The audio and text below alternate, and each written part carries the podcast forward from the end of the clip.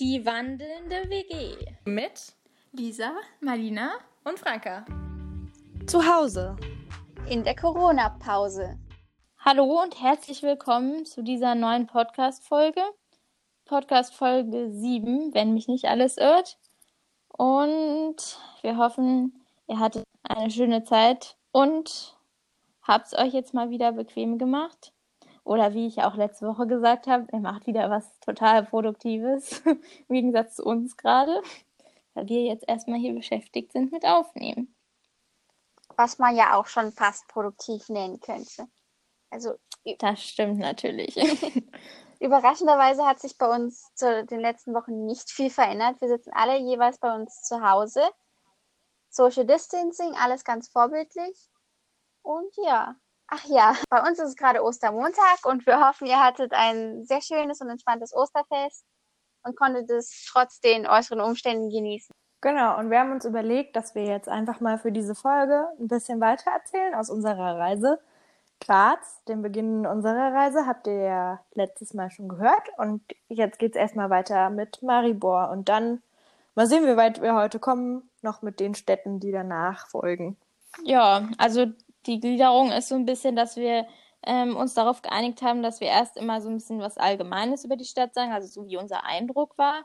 So zum Beispiel unser erster Eindruck oder dann so kann sich auch entwickelt haben. Und dann kommen so die konkreten Tipps, also so was uns jetzt richtig gut gefallen hat, was dann jemand, der da vielleicht im nächsten Jahr mal hinreist, von euch dann auch machen könnte. Lisa, willst du vielleicht mit Maribor anfangen? Okay, also wir sind mit dem Bus von Graz losgefahren. Wir waren trotz Unsicherheit an der richtigen Haltestelle.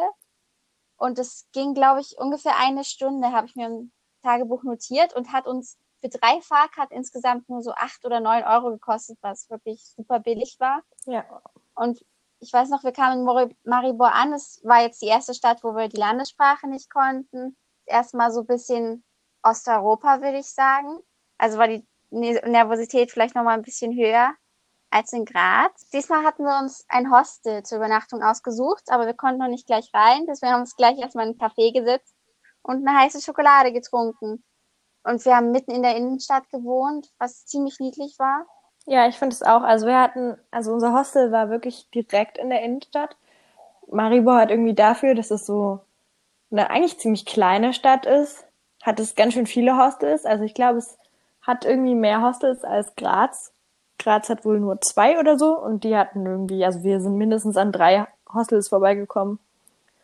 Und unser Hostel war wirklich so in so einer, mitten in der Innenstadt in so einer kleinen Gasse und dann aber irgendwie so halb im Keller. Also es war jetzt nicht besonders hell und die Einrichtung war auch nicht so, also es war alles ein bisschen sporadisch.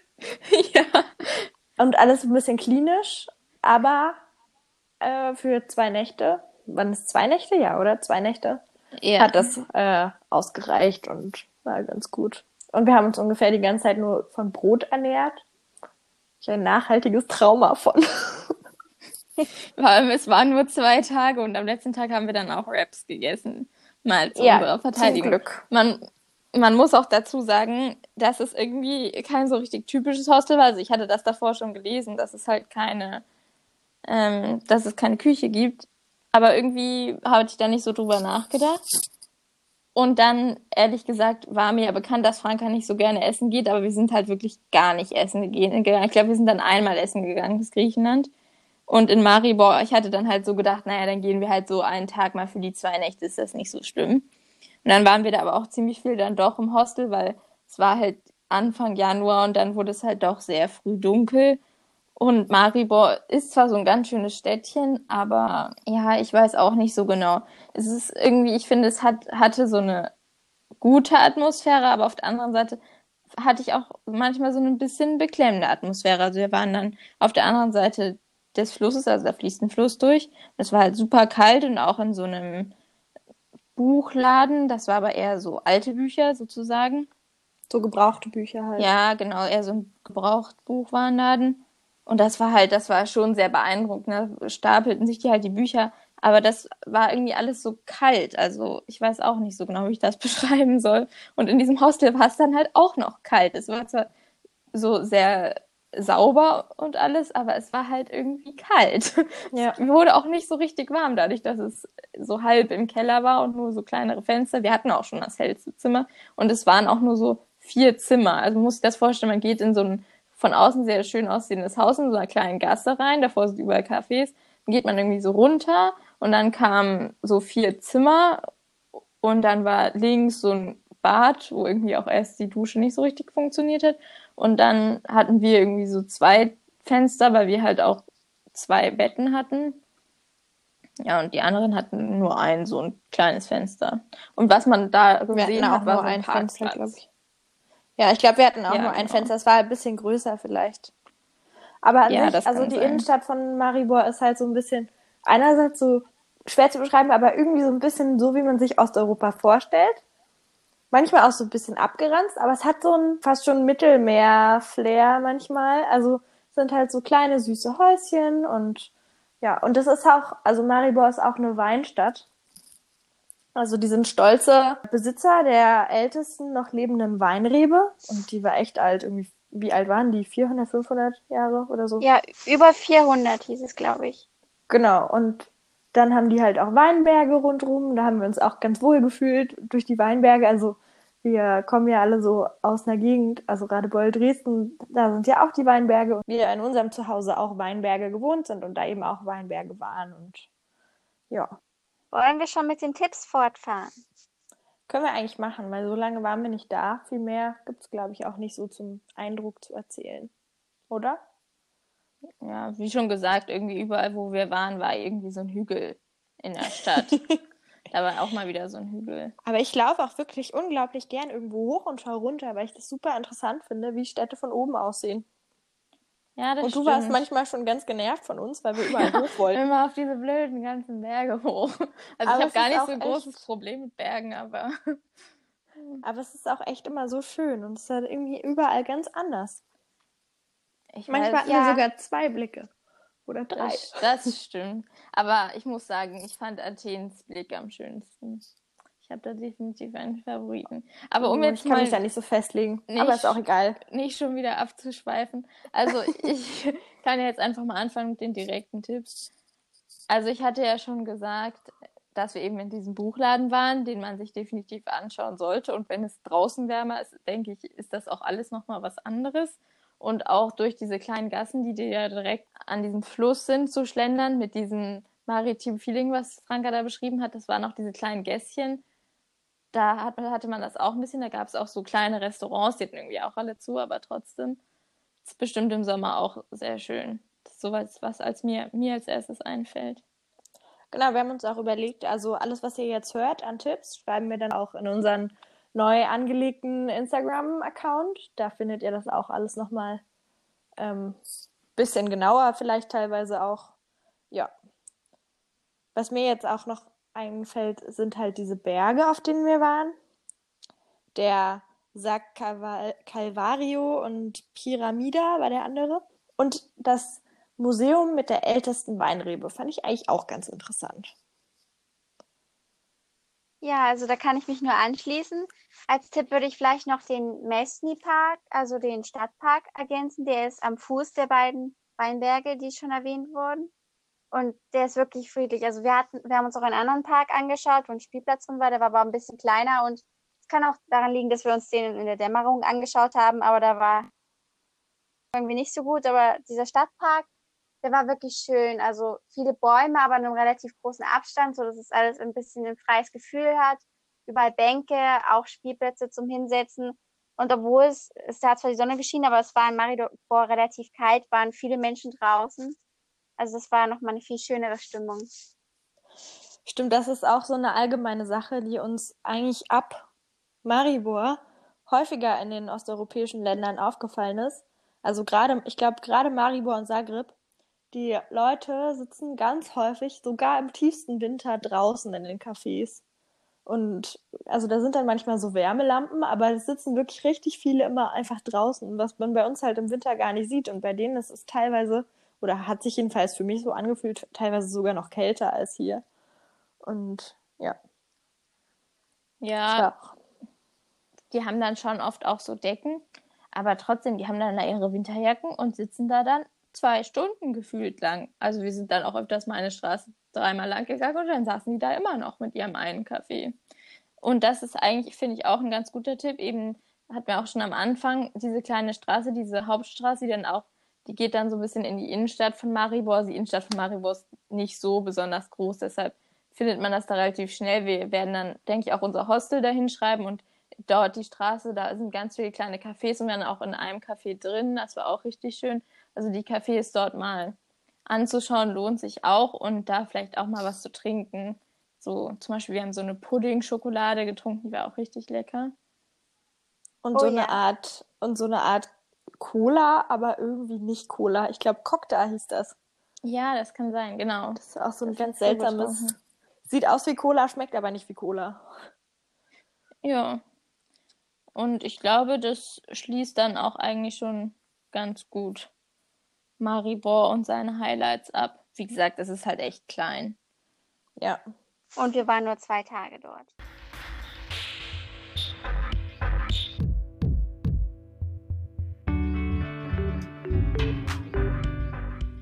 In Ja. Zagreb waren wir dann dagegen schon ein bisschen länger. Da sind wir dann nämlich als nächstes hingefahren. Und das war unsere erste Grenzkontrolle, würde ich sagen. Und wir wurden gleich zweimal kontrolliert. Zumindest mussten wir zweimal aus dem Bus aussteigen, wenn ich mich richtig erinnere. Ja, das Und ich weiß nette. noch, wir haben uns geärgert, dass wir keinen Stempel in den Reisepass bekommen. Und Mali meinte dann irgendwas zu mir, ach, das hätte sowieso nicht geklappt, wir sind doch EU-Bürger.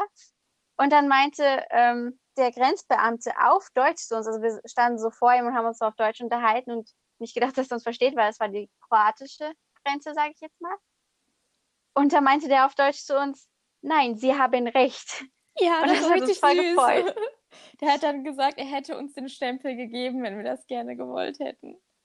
Das war irgendwie der netteste Grenzbeamte, den wir auf den, diesen ganzen Grenzkontrollen getroffen haben. Die anderen, dann haben, die haben immer alle nur so ganz böse geguckt, die meisten. Da war man schon froh, wenn man mal angelächelt wurde. Der war aber richtig Ja. nett. Was ich noch sagen wollte zur, zur Reise, also wir sind mit dem Bus gefahren, wie ganz oft in Osteuropa. Und das ist so eine Busfirma und das ist so ein bisschen ähnlich wie Flixbus. Halt einfach ein Bus, natürlich, ein Reisebus. Und das heißt aber irgendwie Nomago und wir Ja, hatten irgendwie immer super leere Busse. Also wir hatten irgendwie zu, zu dritt halt immer so den ganzen Bus für uns. Die waren super neu und super sauber und das fand ich schon sehr cool. Also, und halt, die sind wirklich nicht teuer, also gefühlt billiger als Flixbusse. Ja, diese Nomago-Busse, die fahren auch in den westlicheren europäischen Ländern. Wohl, die fahren auch nur ganz sporadisch in diesen osteuropäischen Ländern. Also als wir dann weiter Richtung Griechenland gefahren sind, da gab es gar keine Nomago-Busse mehr. Ich habe da natürlich öfters mal geguckt. Es gab dann aber leider keine Nomago-Busverbindungen mehr. Wir mussten uns dann mit Flixbus und den lokalen Busfirmen anpassen. Wir hatten halt wirklich auch irgendwie zwei, dreimal einen Nomago-Bus am Anfang und die waren alle so, also alle total leer und neu und sauber. Aber da habe ich mich echt gewundert, was die da noch über die Grenze schmuggeln, weil von den äh, ähm, Fahrkartenpreisen konntest du ja kaum den Sprit bezahlen. Keine Ja. Ahnung, wie, wie sich das rechnen soll, aber es war schön. Ja, vor allem da saßen auch nur so zwei Leute drin. naja, also euer erster Eindruck oder euer Eindruck von Zagreb als Stadt so? Da musst du wahrscheinlich nochmal anfangen, Lisi. Du hast ja vorhin schon mal eine Ja. Idee geäußert, als wir uns mal so unterhalten haben. Ja, ich weiß noch, wie wir da angekommen sind. Das war jetzt unsere dritte Stadt innerhalb von einer Woche, also wir alle noch relativ nervös. Und naja, die Busbahnhofgegend ist meistens nicht die schönste Gegend der Stadt. Wir wussten, okay, das ist jetzt das erste Mal, dass wir keinen Euro haben. Das sind kroatische Kuna. Ich glaube, eine Kuna ist ungefähr 13 Cent wert. Aber wir brauchten jedenfalls Kuna, weil wir mit der, mit den Öffis zu unserer Wohnung fahren wollten. Und wir kamen an und direkt an der Haltestelle, das, die war noch in so einem Gebäude, stand so ein Bankautomat, aber so ein sehr zwielichtig aussehender Typ, sage ich jetzt mal, lehnte sich so ganz unauffällig gegen den Bankautomaten. Dann waren wir erstmal gleich, okay, den nehmen wir jetzt nicht. Wir drei, die Schildkröten aussehen mit unseren riesigen Rucksäcken aus dem Gebäude gestiefelt. Nächster Bankautomat. Ich war fürs Bezahlen zuständig. Ich glaube, das haben wir schon mal erklärt mit der Kreditkarte beim, bei unserer Packliste. Ähm, ich steck die rein und wir geben alles ein, aber ich glaube, wir haben ein bisschen zu lange überlegt oder so. Jedenfalls hängt sich plötzlich der Automat aus, spuckt noch die Karte aus, aber kein Geld. Super. Nächster Bankautomat. Ich stand ein bisschen am Verzweifeln. Aber der hat uns tatsächlich dann Kuna ausgespuckt, aber natürlich Riesenscheine. Und dann, wir mussten natürlich die Fahrkarten, weil da gab es keine Automaten, beim Bahnfahrer kaufen. Und ich, ich, ich sehe den tatsächlich noch vor mir, weil in Dresden, da haben die ja immer so eine Uniform und sieht richtig förmlich aus. Und ich glaube, teilweise tragen die auch eine Krawatte oder so. Und der saß da einfach so in seinem blauen Pulli, den halblangen Haaren. Ich, also die Frisur hat mich ein bisschen an Snape erinnert aus Harry Potter, muss ich sagen. und während der mir noch das Rückgeld gegeben hat, er hat ein bisschen geflucht, weil ich habe den so 100 Kuna gegeben, obwohl wir nur 18 bezahlen mussten und er musste einiges wechseln, das war nicht gewöhnt, aber wir hatten halt keine kleineren Scheine. Fährt er schon los und teilweise auch um die Kurve und in einem Tempo, während er uns noch die Karten austeilt.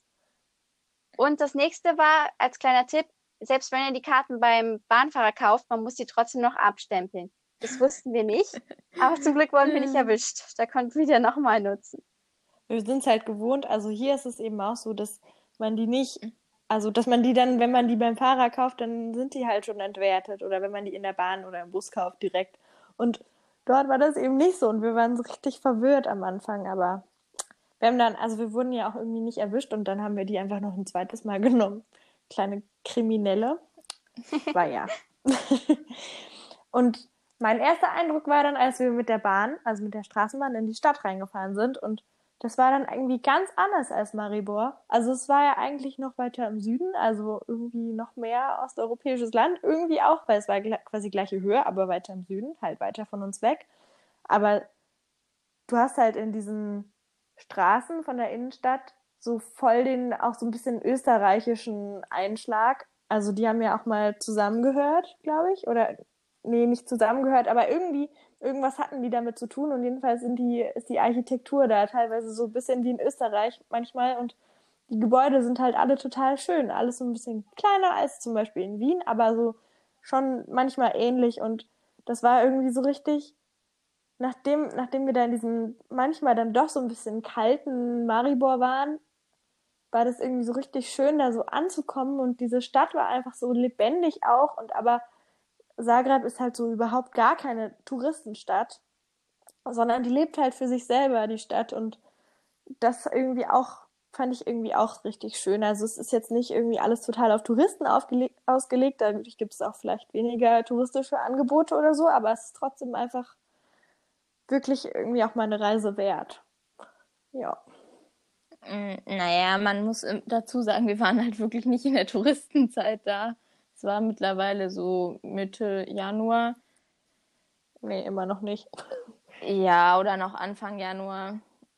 Naja, es ging schon auf Mitte Januar zu und die Stadt ist halt eine Hauptstadt. Also ich fand auch selbst für eine Hauptstadt war das noch relativ verschlafen teilweise. Aber wir hatten halt so einen Schock. Jetzt im Nachhinein denke ich mir, so groß oder so hauptstadtmäßig fand ich die Stadt eigentlich gar nicht. Aber wir hatten so diesen Schock von diesem Mini-Maribor, wo dann so um 6 Uhr abends oder 5 Uhr schon niemand mehr unterwegs war zu Zagreb, wo plötzlich lauter Leute rumliefen, die auch irgendwie ganz viele Junge und dann waren die alle so bunt angezogen, so, also natürlich so im Vergleich, die waren jetzt auch nicht bunter angezogen als vielleicht in Berlin die Menschen, eher im Gegenteil, aber trotzdem war dann dieser plötzlich der Schock von Mini-Stadt zu riesiger Stadt.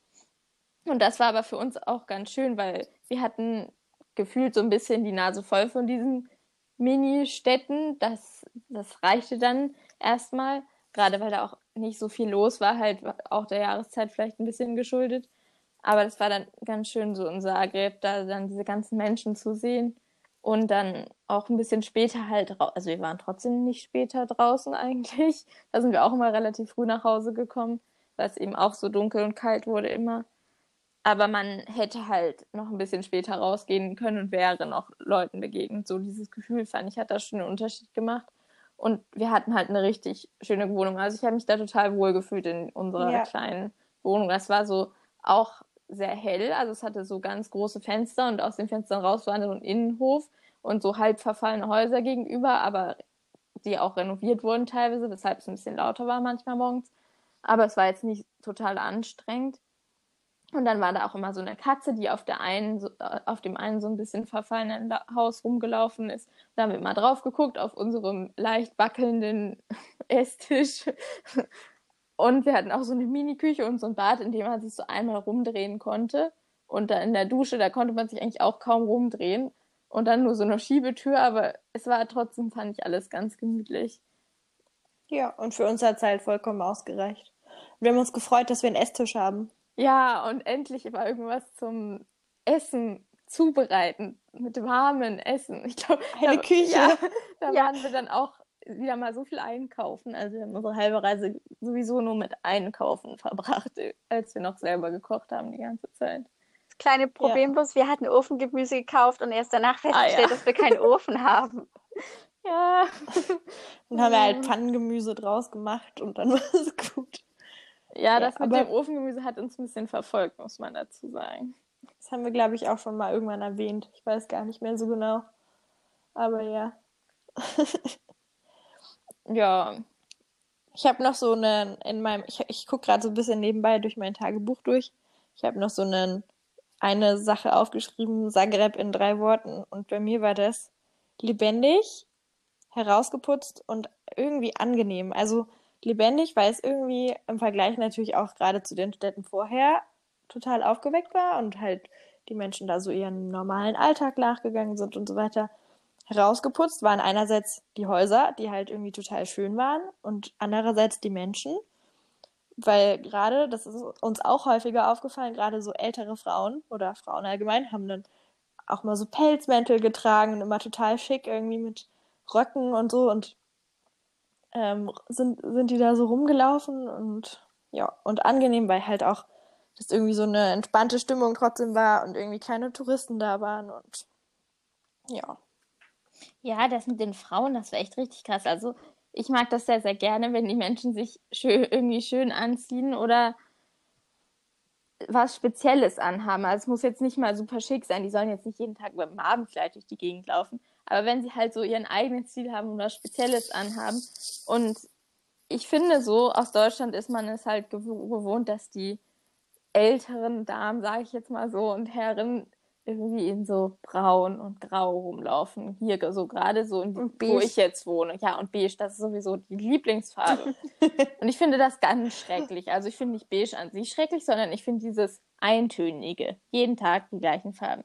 Also meine Oma findet das auch ganz schrecklich, die zieht sich auch ganz anders an. Aber das fand ich da so cool, dass sie dann da richtig Wert drauf gelegt haben, sich schick zu machen. Ich bin jetzt auch nicht so für Tierfellmäntel und so, aber dieses, dass sie da so Wert drauf gelegt haben, dass sie sich was gut aussehendes anziehen und sich ihre Haare frisieren, wenn sie auf die Straße gehen. Das war dann immer wieder ein Blick wert, so wenn man um sich geschaut hat. Und das war danach gar nicht mehr so extrem. Und wir haben uns dann immer in unseren Softshell-Jacken und praktischen Handschuhen, wir waren dann auch immer total fett angezogen, weil es auch sehr kalt war, haben uns dann immer, immer so ein mein bisschen, Fäustling. Ja, uns immer so ein bisschen underdressed gefühlt und so ein zehn Schichten und Wanderschuhen noch dazu. Ja. Und was mir auch aufgefallen ist, dass einerseits die Menschen, aber auch die Tauben irgendwie einem immer in den Weg gelaufen sind und erwartet haben, dass man denen ausweicht. Ja, ja, Menschen und Tauben. Ja, die waren. Also man ist, ich, ich war es halt so, bin, bin es halt so gewohnt gewesen, dass man so sich so gegenseitig so ein bisschen ausweicht, dass quasi jeder so ein bisschen auf die anderen Acht gibt. Und dort war das halt irgendwie Stimmt. so, dass ich immer gefühlt, also ich bin jetzt nicht, also manchmal das wirklich auch ein bisschen ein negativer, ich weiß auch nicht, ähm, eine negative Angewohnheit von mir, dass ich manchmal nicht so umsehend, wie heißt denn das? Umsichtig. Umsichtig, genau. Dass ich nicht so umsichtig immer bin, aber dort war ich gefühlt umsichtiger als die Leute, weil ich da irgendwie immer aus dem Weg gehüpft bin, weil sonst wären die einfach gegen mich gelaufen, weil die so stur gerade ausgelaufen sind. Und die Tauben genauso, die sind dann irgendwie, gerade so im letzten Moment sind die dann losgeflattert und uns halb durchs Gesicht geflattert, auf, auf der Suche nach einem Ausweg vor uns. Ja. Das fand ich immer sehr witzig. Aber das ist, ging uns dann, glaube ich, auch noch häufiger so. Gerade die Tauben. Tauben gibt es viele in Osteuropa. Ich glaube, Tauben gibt es ja. einfach viel in Großstädten. ja. ja, das kann auch sein. Okay. Aber mir ist es vorher nie so extrem aufgefallen, deswegen. Ja, wir können auch mal zu den Tipps übergehen, wolltest du wahrscheinlich gerade sagen, oder? Exakt. Na dann soll ich losmachen. Also. Zagreb teilt sich auch in Oberstadt und Unterstadt und die sogenannte Oberstadt oder Gorni Grad ist so ein bisschen der hübschere Teil, wo man auch viele niedliche Gässchen, ein bisschen kleinere und ältere Häuser findet. Auch eine sehr hübsche Kirche, deren Namen ich leider gerade vergessen habe. Und dort ist auch das Museum der zerbrochenen Beziehungen, was wir uns angesehen haben. Das ist auf Englisch und Kroatisch. Und da sind alle möglichen Gegenstände ausgestellt, die Menschen eingesendet haben. Das ist eine Wanderausstellung und die die Menschen mit ähm, zerbrochenen Beziehungen verbinden. Also es geht viel um Liebesbeziehungen, aber teilweise auch um eine andere Art von Beziehungen. Und dann steht daneben immer auf Englisch und Kroatisch die Geschichte dahinter. Und es ist wirklich teilweise sehr witzig, aber auch sehr viele sehr berührende Geschichten, die einen schon fast die Tränen in die Augen treiben. Aber es ist also ein sehr faszinierendes Museum. Das ist auch bei vielen Geheimtipps dabei und ähm, ungewöhnliche Orte, die man in Zagreb gesehen haben muss. Ja, ich fand das auch sehr cool. Ja, Und das ist, auf jeden Fall. Ich hätte jetzt hier vielleicht sogar ein Beispiel von einer Geschichte. Also zum Beispiel, um jetzt mal so einen Gegenstand zu nennen, da war zum Beispiel so ein ganz großes Hochzeitskleid ausgestellt in Weiß und es sah relativ unbenutzt aus und dann stand halt daneben die Geschichte, das ist jetzt ein Beispiel für eine sehr traurige Geschichte, Oh ja. dass das halt eine Frau war, die bei einer Terrorattacke ihren Mann verloren hat. Und die hätten sozusagen, ich glaube sogar einen Tag später oder relativ kurz danach geheiratet. Und lauter so ganz, ich sag jetzt mal random Gegenstände, also ganz viele verschiedene, wo man am Anfang immer darauf geguckt hat und gedacht hat, hä, was ist das denn da? Manchmal wusste man gar nicht so genau, was es überhaupt so richtig ist. Ja. aber dann die Geschichte dahinter ist halt wirklich auch immer spannend. Also, man kann auch manchmal, manche Texte waren länger, manche waren nicht so lang und ja. Es waren auch zum Beispiel, ich glaube auch Mutterliebe war ein ganzer Raum zum Beispiel, also Liebe von Müttern zu ihren Kindern und andersrum. Und Geschwisterliebe und so. Verschiedene Beziehungen eben. Teilweise stand noch da zum Beispiel dabei, wie das Museum zu dem Gegenstand gekommen ist. Also manche hatten dann noch erzählt, dass sie den e- eben eingeschickt haben, weil sie von diesem Museum gehört haben oder ähnliches. Das war auch teilweise ganz interessant. Was mir jetzt ansonsten noch eingefallen ist, also die Oberstadt allgemein kann man sich mal anschauen, relativ verschlafen. Ähm, und dann gibt's unter der Oberstadt durch gibt's noch einen, einen Tunnel, der irgendwie so ein Fußgängertunnel, der da einmal quer drunter durchführt mit verschiedenen Ausgängen. Und das fand ich irgendwie auch, also bisschen dubios, aber auch ein bisschen, also irgendwie einfach spannend, da so durchzugehen und es war auch wärmer als rundrum, was wir auch ganz gut Oh fanden. ja. Ja. Und dann konnte man halt an quasi einfach mal so Orte überqueren, unterqueren, besser gesagt, wo man sonst hätte irgendwie rum, drum rumgehen müssen oder so. Und dort konnte man sozusagen die kürzere Verbindung nehmen. Das fand ich irgendwie eine coole Idee. Was ich auch empfehlenswert finde, also wir waren dort in der Nähe, ich weiß nicht mehr so genau, wie das hieß, aber wir waren auf so einem Berg, der dann direkt neben Zagreb ist. Und an dem Tag war es auch ziemlich nebelig und dann sind wir da so hochgefahren mit so einem Bus, irgendwie 4000 Serpentinen Oh, das ist ganz schrecklich. nach oben. Die Serpentinen. Ja.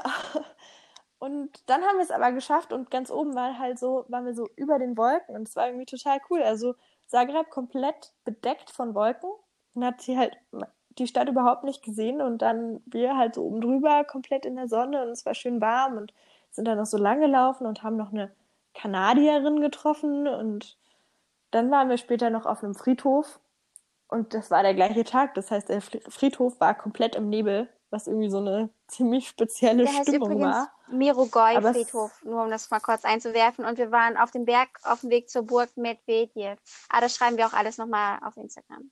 Und jedenfalls der Friedhof ist auch ziemlich schön. Also es ist ein sehr großer Friedhof mit sehr, sehr vielen so auch großen Gräbern, also Familiengräbern. Aber es ist halt voll interessant, sich das mal anzuschauen, finde ich zumindest. Also ich weiß auch nicht, warum ich mir das gerne anschaue, aber es ist irgendwie auch interessant, das mal zu sehen, so wie das in anderen Ländern so ist und also na, so die Friedhöfe bei uns, so wie die aussehen, kennt man ja und dann ist irgendwie immer spannend zu sehen, wie anders das manchmal ist. Ja, der Friedhof hatte aber, fand ich, eher eine Horrorstimmung mit dem Nebel.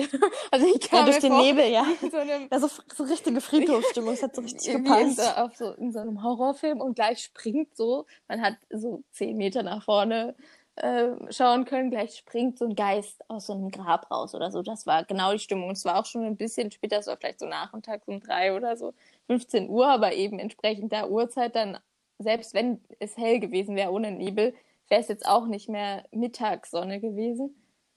Und bei diesem Berg, was ich da ja sehr witzig fand, es war ja Winter, tiefster Winter, aber aus irgendeinem Grund hat es nirgends so richtig geschneit.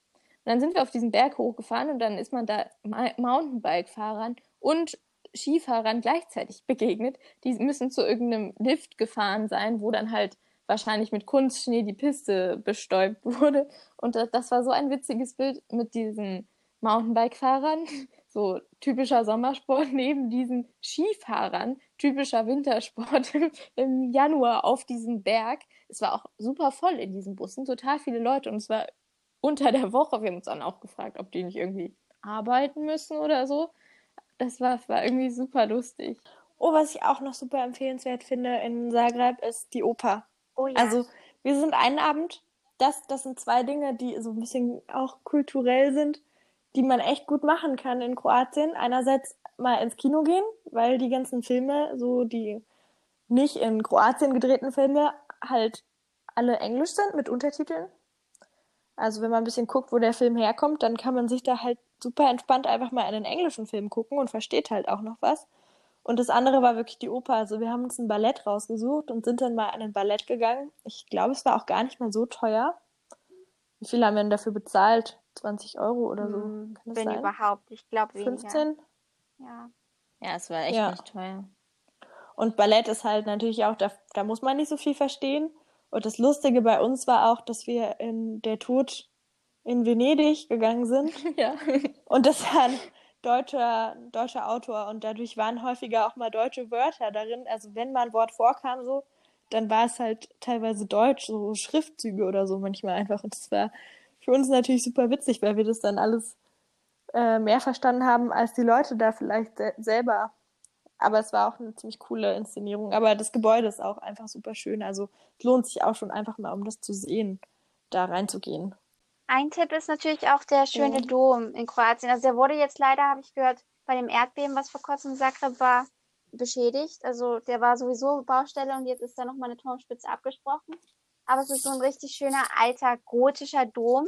Und als wir uns den das erste Mal angeschaut haben, sind wir gerade am Anfang eines Gottesdienstes reingegangen. Das hieß, die ganzen Menschen kamen dort gerade rein und wir konnten so beobachten, wie so, ich nenne es jetzt mal, ihr Ritual abläuft, weil sie sind nämlich immer zum Becken mit dem Weihwasser am Anfang gegangen, zumindest vermute ich, dass es Weihwasser war, haben sich davon ein bisschen auf die Stirn getropft, dann das Zeichen der Dreifaltigkeit gemacht, sich kurz auf den Boden gekniet und sind dann reingegangen und haben sich gesetzt. Das war sehr faszinierend zu beobachten. Ja, das stimmt. Franka fühlte sich etwas unwohl, weil sie nicht so an diesen total religiösen, glaubt Franka nicht so dran. Also, und das war halt wirklich ja. sehr, wie die das so gezeigt haben. Das hatte Na, schon ich- was sehr religiöses. Naja, das ist ein bisschen, also ich bin, ich, ich glaube halt nicht an irgendwie Gott oder so. Also ich bin halt komplett unreligiös, sag ich mal. Also jeder glaubt an irgendwas, aber ich glaube jetzt eben nicht an irgendeine Religion oder so. Und das war halt wirklich sehr streng und da meine Ansichten eben schon sehr anders sind als diese starke äh, Katholizismus, ähm, habe ich mich da eher einfach fehl am Platz gefühlt. Also es war nicht so, dass ich das jetzt irgendwie schlimm fand oder so. Ich fand es auch super interessant zu sehen und ich finde es auch schön, wenn Menschen so ihre Rituale haben und so, aber ich war da halt einfach nicht richtig irgendwie und war dann auch, also bin dann auch wieder rausgegangen, weil ich so das Gefühl hatte, ich störe die irgendwie mit ihrem Ritual. Also noch ein letzter Tipp wäre jetzt hier, glaube ich, bei mir die Graffiti-Wand, die ist in der Nähe auch von dem Busbahnhof, an dem wir angekommen sind. Also ist so der Hauptbusbahnhof. Das ist so eine, eine Straße und das ist eine ganz lange Wand und an der sind lauter Graffitis abgebildet. Ich glaube, die letzte Graffiti-Bemalung, Besprayung war so vor zwei Jahren oder so. Das heißt, es ist auch schon teilweise ein bisschen abgeblättert. Aber es ist trotzdem super schön, sich das anzuschauen. Allerdings sollte man da nicht abends lang gehen, weil ich die Gegend schon jetzt nicht so super schön fand. so zum Land gehen, also eher so mittags oder so, damit man es auch gut sieht. Und wir waren noch in einem Museum. Das war irgendwie vom Stadtzentrum auf dem Weg dahin. Ja. Das war so ein, so ein sehr, irgendwie ziemlich protziges Gebäude von außen, was da irgendwie auch so ein bisschen fehl am Platz gewirkt hat. Und innen war das halt quasi der Ausstellungsraum war rund. Einmal so ein runder Raum in der Mitte und quasi außenrum so ein Ring, wo man langlaufen konnte. Und zu dem Zeitpunkt war da eben einmal sowas von irgendwie so einem Kunstworkshop, wo irgendwie verschiedene Leute so eine Workshop mitgemacht haben, dann verschiedene so kreative Sachen ausprobiert haben und so. Und das andere war Vlasta irgendwie eine Künstlerin. Steht Eine. Genau, Vlasta Dilima und die macht halt so ganz viel so Selbstdarstellung, stellt sich künstlerisch dar und ist aber eben eine Feministin und das ist ziemlich interessant gewesen. Damit, Silence hat jetzt noch irgendwer was ganz Wichtiges anzufügen. Nö. Können wir eigentlich Zagreb abschließen und ich würde sagen, wir haben noch Zeit für Budapest.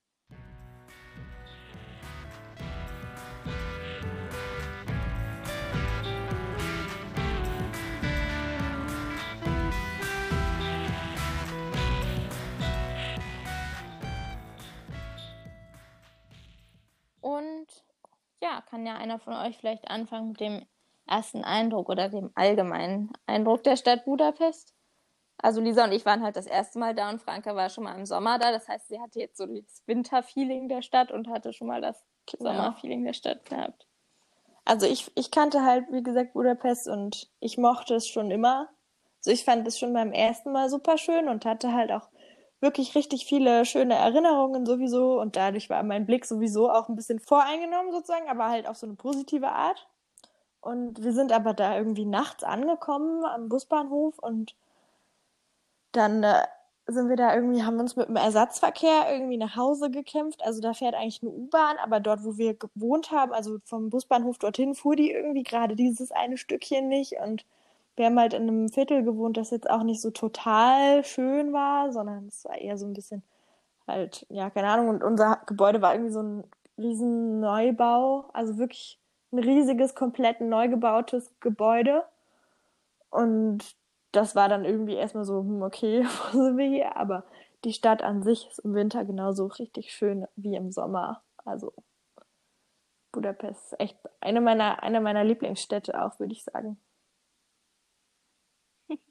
Jetzt könnt ihr ja vielleicht mal sagen, ohne euren vorgeklärten Blick. Ich hatte eine sehr kurze Budapest-Erfahrung, weil ich dazwischen noch mal zwei Tage zu Hause war. Ich habe schön die Umwelt verpestet und bin geflogen, zweimal. Aber das musste halt sein. Ich will jetzt das nicht noch alles erzählen, weil es eine längere Geschichte ist, warum ich zurückgeflogen bin. Und deshalb war mein Eindruck von Budapest so ankommen, 5 Uhr morgens wieder losfahren, mit dem Bus zum Flughafen und dann bin ich halt irgendwann wiedergekommen, zwei Tage später. Dann hat es mir sehr gut gefallen, muss ich sagen. Also auch Budapest halt hat einen Fluss. Wir haben sehr viele Städte mit Fluss besucht. Ich glaube, so ein Fluss, der macht eine Stadt grundsätzlich schöner. Und die Innenstadt ist auch super schön mit sehr vielen alten Gebäuden. Und es hat auch wieder so ein bisschen so einen Touch von diesem Österreich. Hing auch alles noch immer zusammen. So ähnlich wie mit Slowenien. Und dann waren wir auch so im jüdischen Viertel. Also Budapest ist so die einzige Stadt in Europa, würde ich sagen, die noch so ein sehr aktives jüdisches Viertel hat. In allen anderen Städten wurde es ja leider durch die Nationalsozialisten zerstört. Und das ist ein sehr, war sehr anders, aber es hatte auch was. Es war halt alles so ein bisschen alternativer und nicht ganz so, wie Franka vielleicht sagen würde, herausgeputzt. aber es war trotzdem sehr schön und ich glaube, dass es tatsächlich im Sommer nochmal auch ein ganz anderes Gefühl hat, gerade dieser Teil, weil da die Leute eben noch mehr draußen sind. Auch da war es eben doch noch sehr kalt. Ja, okay, dann mache ich mal mit ein, meinem Eindruck weiter. Also mir ist auch gleich aufgefallen, wobei vielleicht noch nicht im Dunkeln, als wir angekommen sind, aber am nächsten Tag, dass es nochmal um einiges größer ist und wirkt als Zagreb. Aber ich habe mich auch sofort in Budapest verliebt. Also es ist eine wunderschöne Stadt. Also da möchte ich auch definitiv nochmal hin. Die Sprache ist super lustig, weil sie erinnert an gar nichts, was wir sonst kennen, weil es Oh ist ja. Teil der finno-ugrischen Sprachfamilie, also hat nur mit Finnisch etwas zu tun und sonst mit nichts, was man kennt. Franka kannte ein paar Wörter, aber also so viele Ös und Üs und faszinierend. Die Währung war richtig und anstrengend, weil ein Euro sind 300 ungarische Forint. Da, muss, da bin ich dann auch erstmal mit 10.000 Forint in der Tasche rumgelaufen und dachte mir so, oh mein Gott, 10.000. Das klingt so viel. Aber ja, es ist, es ist eine wunderschöne Stadt. Die Häuser, vor allem das jüdische Viertel, sind niedliche Cafés. Ja. Ja. Also ich liebe auch einfach, also so die Innenstadt von, von Budapest ist halt auch super schön und hat so ihren ganz eigenen Charme und das jüdische Viertel ist auch einfach super cool und was einfach auch zu Budapest total dazugehört sind, oder wie die Ungarn sagen Budapest, ist, ähm, sind halt so die Ruin-Pubs, die man vor allem auch in den, ähm, im jüdischen Viertel findet. Also so Ruinenbars, wo die eben aus quasi alten Gebäuden einfach eine Bar gemacht haben, ohne das Ganze wirklich zu renovieren, aber das gibt dem Ganzen so einen besonderen Charme und es gibt halt ganz unterschiedliche und wir waren dann auch noch mal, also ich war ja schon in verschiedenen vorher im Sommer und ich, wir waren dann eben auch noch mal in einem, dem ältesten und bekanntesten, dem Simpler heißt es und ja, das ist immer noch total cool. Also es ist auch einer meiner Lieblingsorte Ja, also wenn ihr dort. die Gelegenheit habt, geht da zu so einem Musikabend. Franka und ich hatten das Glück, bei so einem Jazzabend da zu sein. Es ist also ganz geniale Stimmung. Super viele Leute in jeder Altersklassen, alle super entspannt. Es ist, es ist richtig toll. Und dann hat man halt auf der anderen Flussseite ist halt, ähm, wie heißt denn das, die Fischerbastei und da ist eben auch noch so eine super schöne Kirche mit so einem ganz bunten Dach daneben. Und die Fischerbastei ist halt, also das, diese beiden Punkte sind bisschen sehr Touristen überlaufen, sogar im Winter. Aber es lohnt sich trotzdem, sich das einfach mal anzuschauen. Also die Fischerbastei selber sieht so ein bisschen aus wie so diese Türmchen von Hogwarts aus Harry Potter und die Kirche ist halt auch echt schön. Und auch wenn da so viele Touristen sind, so mal einfach vorbeilaufen, ist auch auf jeden Fall echt schön. Und das Viertel auf der Seite ist eigentlich auch ziemlich schön, finde ich. Und so die Innenstadt, wie gesagt, also dort gibt's halt auch noch das Parlament, was ein super beeindruckendes Gebäude ist und so die Stadthalle und dann gibt's da noch so ein ganz berührendes Denkmal, das sind Schuhe am Donauufer, weil dort an der Stelle, also das ist die Donau, die da durchfließt, weil dort an der Stelle wurden halt sozusagen die Juden mussten sich in der NS-Zeit ihre Schuhe dort am Fluss ausziehen und sich da an den Rand sozusagen des Flusses stellen und wurden dann halt erschossen und in den Fluss reingeworfen und die Schuhe sozusagen haben die so nachgestellt aus so Gusseisen oder sowas und die stehen da sozusagen und ist irgendwie sehr berührend, sich das mal so anzuschauen. Ja, damit Habt sind wir eigentlich auch schon zu den Tipps übergegangen, falls ja. ihr das noch nicht gemerkt habt. Ein schleichender Prozess. Ja, bei dieser Fischerbastei, da waren wir doch, standen wir doch auch, gehörte das dazu, als wir da drin standen und dieses Auto gesehen haben, wo so ein Celebrity ausgestiegen ist. Wisst ihr noch, was ich ah, meine? Ja. Ich weiß, was du meinst, was aber nee, das war, das war, das war die Burg. Also da ah, ist ja noch ja, so eine genau, die Burg. Burgpalast, glaube ich, und, und eine Burg und die sind quasi direkt nebeneinander. Die sind da auch in der Nähe und das, da waren wir eben auch. Das auch da kann man auch so einen Wachwechsel anschauen. Aber das ist nicht so spannend wie der in Athen. In Athen muss man sich den Wachwechsel anschauen im Parlament. Ja. Und ich, ja, aber der in Budapest ist schon auch cool gewesen. Ich ja. weiß noch, an dem Tag sind wir auch einem Hütchenspieler begegnet, weil das war eben alles viel touristischer als jetzt Zagreb und Maribor gerade sowieso waren. Und die Leute, die mit dem gerade gespielt haben, ich weiß noch, das hat mich da so fasziniert und das macht mich auch jetzt noch fertig. Die haben teilweise um 100 bis 200 Euro gespielt. Also ich weiß nicht, wo die ihr Geld hergenommen haben. Aber Wahnsinn. Also, soweit wir das beobachten konnten, hat der Hütchenspieler fair gespielt. Der hatte, der hatte nur so einen Ball wie aus Alufolie oder so unter den Hütchen war halt einfach sehr schnell und fingerfertig. Manchmal haben die anderen auch was gewonnen, aber ich gehe mal davon aus, dass der so schlau war und am Ende mit mehr Geld rausgeht, als er reingegangen ist. Aber wer spielt um 200 Euro mit einem Hütchenspieler? Ja. Aber bei dem, also ich habe dem halt echt eine ganze Weile zugeguckt und wir haben da ja hinterher auch sehr, sehr lange drüber diskutiert. Das können wir jetzt vielleicht nicht machen, aber ähm, ich habe dem auch eine ganze Weile zugeguckt und der hat wirklich ähm, auch quasi nicht total irgendwie beschissen. Also immer wenn ich den beobachtet habe, dann wusste ich auch ungefähr, wo gerade seine Alukugel ist. und konnte das so ein bisschen mitverfolgen und die anderen waren einfach nur, die haben irgendwie einfach immer ein bisschen schief geguckt. Das waren drei Leute und die waren sich immer nicht einig und dann hat immer irgendwer dem anderen geglaubt und der lag dann immer mal falsch natürlich. Aber an sich war der jetzt nicht so, dass der am laufenden Band betrogen hat. Vielleicht zwischendurch mal, aber an sich nicht.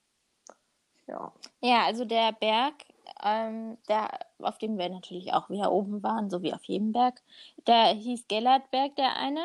Der ist auf der anderen Flussseite, Flussseite vom Parlament gegenüber und dort waren auch diese ganzen Sehenswürdigkeiten, sage ich jetzt mal so grob, halt die Burg und die Stemmansbastei und das würde ich jetzt. Ja, das ist noch ein bisschen weiter weg. Das, also ja, wir sind aber das ein ganzes Stück drüber gelaufen. Flussseite. Aber Ja, es ist auf jeden Fall empfehlenswert, das an einem Tag zu machen. Dann Ja. diese Flussseite halt sich anzuschauen. Oder je nachdem, wie viele Tage man hab, hat. Wenn ihr natürlich jetzt irgendwie fünf Tage habt, dann kann man da sicher auch gut zwei Tage verbringen. Da sind auch viele Museen. Also Budapest ist echt sehr groß. Ich glaube, es ist nach Athen vielleicht sogar die zweitgrößte Stadt, in der wir bis dahin waren, würde ich Na gut, ich weiß sagen. nicht, wie groß Sofia, Bukarest ja. und Sofia sind. Aber ich fand, es war Sofia die, ist, glaube ich, kleiner. ja, ich aber- fand, es war die touristischste Stadt. Das stimmt. Ja. Bukarest Absolut. ist also so vom so Innenstadtzentrum touristisch. auch nicht so groß gewesen. Ja. Aber das ist da sowieso, das ist noch ein bisschen anders. Ich finde, das kann man dort nicht so richtig an der Innenstadt festmachen. Ich weiß nicht, wie wie es flächen- und einwohnermäßig dort ist. Ähm, ich habe noch einen Tipp, ähm, wenn du gerade schon so bei dem bist, wie man das so gut verbinden kann. Wenn man sich zum Beispiel die Stadthalle und das Parlament anschaut, was beides so in der Innenstadt ist, ist trotzdem noch mal so eine ganze Weile Fußmarsch dazwischen. Gibt es eine Straßenbahnlinie, ich weiß gerade nicht mehr, welche Nummer das war, aber Nummer zwei, die fährt direkt an der Donau lang und hält quasi direkt vor der Stadthalle. Also so eine riesige Einkaufshalle mit so ganz viel lokalem Essen und ähm, so Delikatessen und so. Und fährt dann an der Donau lang und so, dass man richtig schöne Blicke hat, auch bis äh, zum Parlament, bevor sie irgendwie in die Stadt einbiegt und dann durch die Stadt eher durchfährt. Und das ist halt wirklich super cool. Da kann man so ein bisschen an der Innenstadt vorbeifahren und kann sich das so ein bisschen anschauen und kann sich ein bisschen die Donau anschauen und ja, so ein bisschen so eine Sightseeing-Straßenbahnlinie. Okay, da muss ich noch mal vom Ja. Kaffee frei schwärmen. Also, da waren wir Oh nur ja. einmal, weil wir das erst, weil wir das relativ spät entdeckt haben. Aber das ist ein Kaffee, wo es Kaffeesorten aus der ganzen Welt gibt. Also die, die Kaffeekarte war ein Buch. So viel Auswahl gab's da. Also ich persönlich habe einen Milchshake getrunken, ein sogenannter Himalaya-Milchshake, wo alles Mögliche drin war. Also Avocado, irgendwelche interessanten Blüten und es hat sehr faszinierend geschmeckt, hatte eine türkise Farbe, was sehr interessant aussah. Aber ein faszinierendes Kaffee. Wisst ihr noch, was ihr da getrunken habt? Hm, Ich hatte so eine, so eine dunkle Schokolade. Ich weiß nicht mehr genau, woher die kam, aber die hat wirklich so gut geschmeckt. Ich glaube, es war so eine der besten heißen Schokoladen, die ich jemals getrunken habe. Und du hattest irgendwie so ein, Mali, du hattest irgendwie eine Latte Macchiato, einen besonderen. Ja, ja. Das war echt richtig cool. Vor allem, wir haben sehr lange nach einem Café gesucht und wir waren dann echt schon müde vom ganzen Laufen und es war kalt und wir wollten irgendwo noch mal reingehen und was trinken. Wir hatten schon fast den Glauben aufgegeben, dann sind wir so da dran vorbeigelaufen und dann haben wir das so gesehen und erst wollten wir irgendwie gar nicht so richtig reingehen und dann dachten wir, okay, wir gehen jetzt einfach rein und dann war das sehr cool gemacht. Alles sah auch sehr schön aus. Ich habe übrigens gerade noch mal geguckt, wegen den Einwohnern und der Fläche. Also, Budapest hat die größte Fläche. Bukarest ist tatsächlich, ich weiß natürlich nicht, wie das jetzt gemessen ist, ist tatsächlich deutlich kleiner. Es ist halb so groß von der Fläche, aber es wohnen in Budapest und Bukarest die gleiche Anzahl an Menschen. Da kann man sich ja schon wieder denken, naja, wie geht das? Aber gut. Und ähm, es ist aber auch so, dass die Menschenanzahl in Bukarest von 2019 war und in Budapest von 2017. Also ich denke ungefähr gleich viele. Und Sofia ist insgesamt am kleinsten. Die wenigsten. Und Athen wahrscheinlich am größten. Ja, die wenigsten Einwohner und die kleinste Fläche insofern. Ja, ich kann noch mal gucken, Athen. Also, um das mal so zu, in, in irgendwelche Zahlen zu bringen. Bukarest hat 1,8 Millionen Einwohner, Sofia 1,2 Millionen Einwohner und Budapest 1,7 Millionen Einwohner, allerdings halt von vor drei Jahren. Und Athen, oh, Athen hat weniger Einwohner. Das ist ja von 2011. Naja, gut. Athen hat deutlich weniger Einwohner. Das wundert mich jetzt nicht jetzt, aber gerade sehr. Ja, so Athen kann doch nicht weniger Einwohner haben als Thessaloniki, oder? Könnt ihr euch das vorstellen? eigentlich nicht. Wie viel, Vielleicht wie viel steht da? 664.000. Okay, das ist wenig. Da kommt wahrscheinlich darauf an, Hm. was man da alles reinzählt, welche Vororte mit reinzählen. Ja, ich schätze auch. Wahrscheinlich zählen diese ganzen Vororte nicht. Naja, also ich denke, Athen hat von der Fläche her dann doch wahrscheinlich mehr, aber es ist wahrscheinlich nur der innere Stadtbezirk, könnte ich mir vorstellen. Okay, jetzt habt ihr auch ein bisschen was Geografisches gelernt, falls ihr das wolltet. Wenn nicht, habt ihr es jetzt trotzdem gelernt. Mir fällt jetzt ehrlich gesagt auch kein weiterer Tipp mehr ein, direkt für Budapest. Ich war da auch nur zwei Tage, aber ähm, Nee, ich glaube, wir haben eigentlich schon alles gesagt. Ja, der Tipp ist einfach, schaut es euch an, es ist eine wunderschöne Stadt. ja, auf jeden Fall. Ja, definitiv. Und es ist auch alles sehr gut, so finde ich, für Touristen gemacht. Also es ist nicht touristisch direkt, aber es ist jetzt nicht so wie Bukarest oder so, wo man so denkt, okay, Osteuropa hoch 10, sondern es ist echt sehr angenehm im Insgesamten. Ja, dann können wir eigentlich zu unserem altgewohnten Segment übergehen, dem Tipp der Woche oder der Ich Erfahrung wollte der auch gerade sagen, wenn wir schon mal bei so vielen Tipps sind, da können wir auch übergehen zum Tipp. Zehn Punkte für die Überleitung. Tipp der Woche. Also mein Ja. Tipp ist wieder ein, also man kann es als Quarantäne-Tipp sehen, man kann es aber auch allgemein anwenden. Und es knüpft ein bisschen an Malis Tipp ein paar Folgen vorher an, weil dein Tipp war ja, sich Listen zu machen, um am Tag wirklich Ja. was erledigen zu können und ein bisschen Struktur reinzubringen. Das versuche ich ja auch immer, aber um ein bisschen Abwechslung reinzubringen, habe ich, habe ich gerade ausprobiert, mir so ein paar Zettel au- aufgeschrieben mit Aufgaben zum Beispiel, aber nicht direkt Aufgaben, sondern mehr was, was gute Laune produzieren soll. Also ich habe mir aufgeschrieben zum Beispiel, mache eine Gesichtsmaske, äh, lese dir ein Gedicht durch, nimm dir Zeit und hör dir mindestens ein Musikstück voll an und nicht nur nebenbei, sondern schenke wirklich dem Musikstück Aufmerksamkeit. Ziehe dich heute besonders schön an, rufe heute deine Großeltern an. All solche Sachen. Und die habe ich alle in eine Kiste getan und jeden Tag ziehe ich einen dieser Zettel und dann ist es immer eine schöne Überraschung und soll den Tag ein bisschen aufpeppen. Oh, das ist voll die coole Idee. Ja, auf jeden Fall. Also ich kann es nur empfehlen. Ich habe es gestern Ja. angefangen, aber ich glaube, das wird ganz lustig. Also mein Tipp der Woche ist äh, ein bisschen im Zusammenhang mit unserer Folge. Als wir nämlich angefangen haben zu reisen, haben wir auch angefangen, eine Serie zu schauen, Oh. die ich vorher schon mal gesehen Ja. hatte. Und das war Dirk Gentlys Holistische Detektei. Und es ist eine sehr abstruse Serie. Es ist schon ein bisschen speziell. Und gerade am Anfang versteht man dann überhaupt nichts und das klärt sich dann so Stück für Stück auf und es ist auch alles ein bisschen absurd und irgendwie verrückt und aber es macht irgendwie total Spaß, das zu schauen und ja, es gibt manchmal so ein paar Stellen, die so ein bisschen brutal sind, gerade in der ersten Staffel, aber es lässt sich aushalten. Mali, du kannst ja vielleicht mal was dazu sagen. Äh, ja, ich und brutale Serien, schon zu viel Action ist auch nicht meins. Ich kann gut Action schauen, aber Horror zum Beispiel, da, da laufe ich weg, das kann man mir nicht schauen. Und am Anfang ist wirklich sehr brutal, aber es wird dann etwas besser. Und ja, es ist schon sehr speziell. Also man muss sich schon ein bisschen quälen, finde ich, durch die ersten zwei Folgen. Also es denke ich nicht Also- meine Lieblingsserie auf keinen Fall. Und ich würde das jetzt auch nicht zur Entspannung schauen, aber so um das einmal durchzuschauen, ist es schon ganz spannend.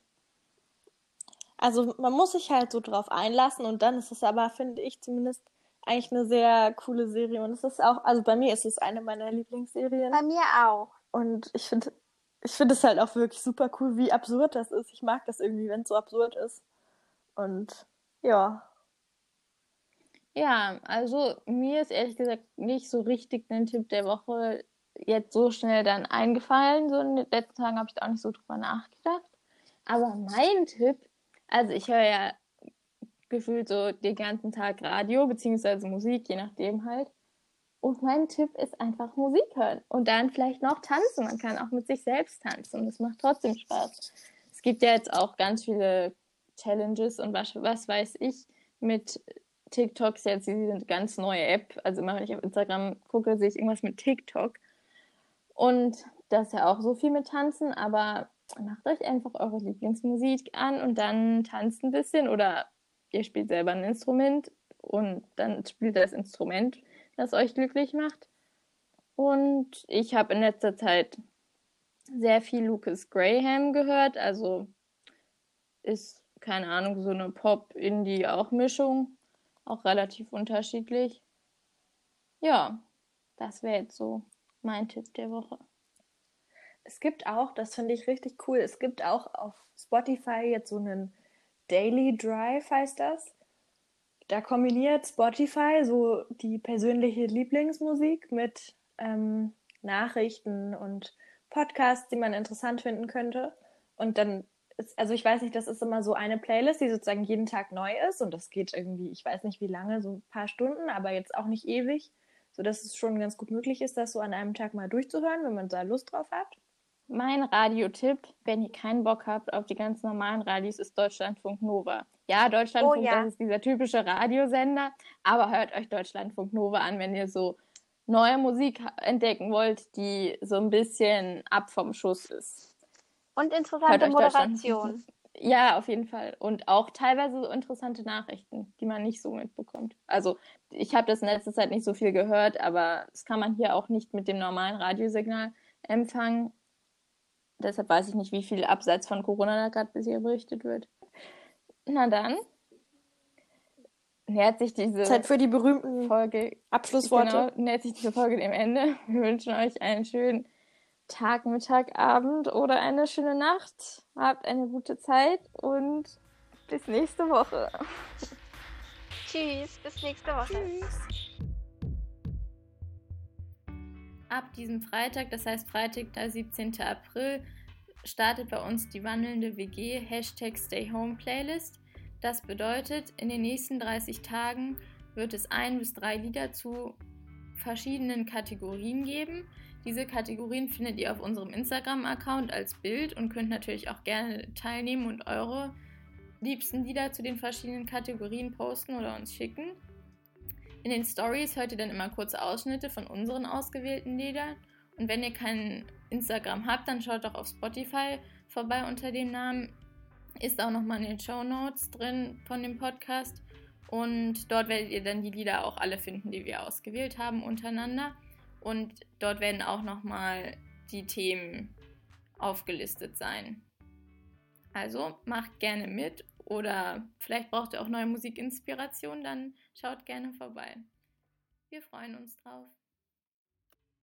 Alle unsere Podcast-Folgen werden untermalt durch die Musik von Alex Frankas Patchwork-Vater und ihr findet ihn auf Spotify unter Fast und, das heißt das kleine Wort Fast, F-A-S-T, mit einem Und-Zeichen dahinter. Also schaut vorbei und unterstützt ihn. Dankeschön!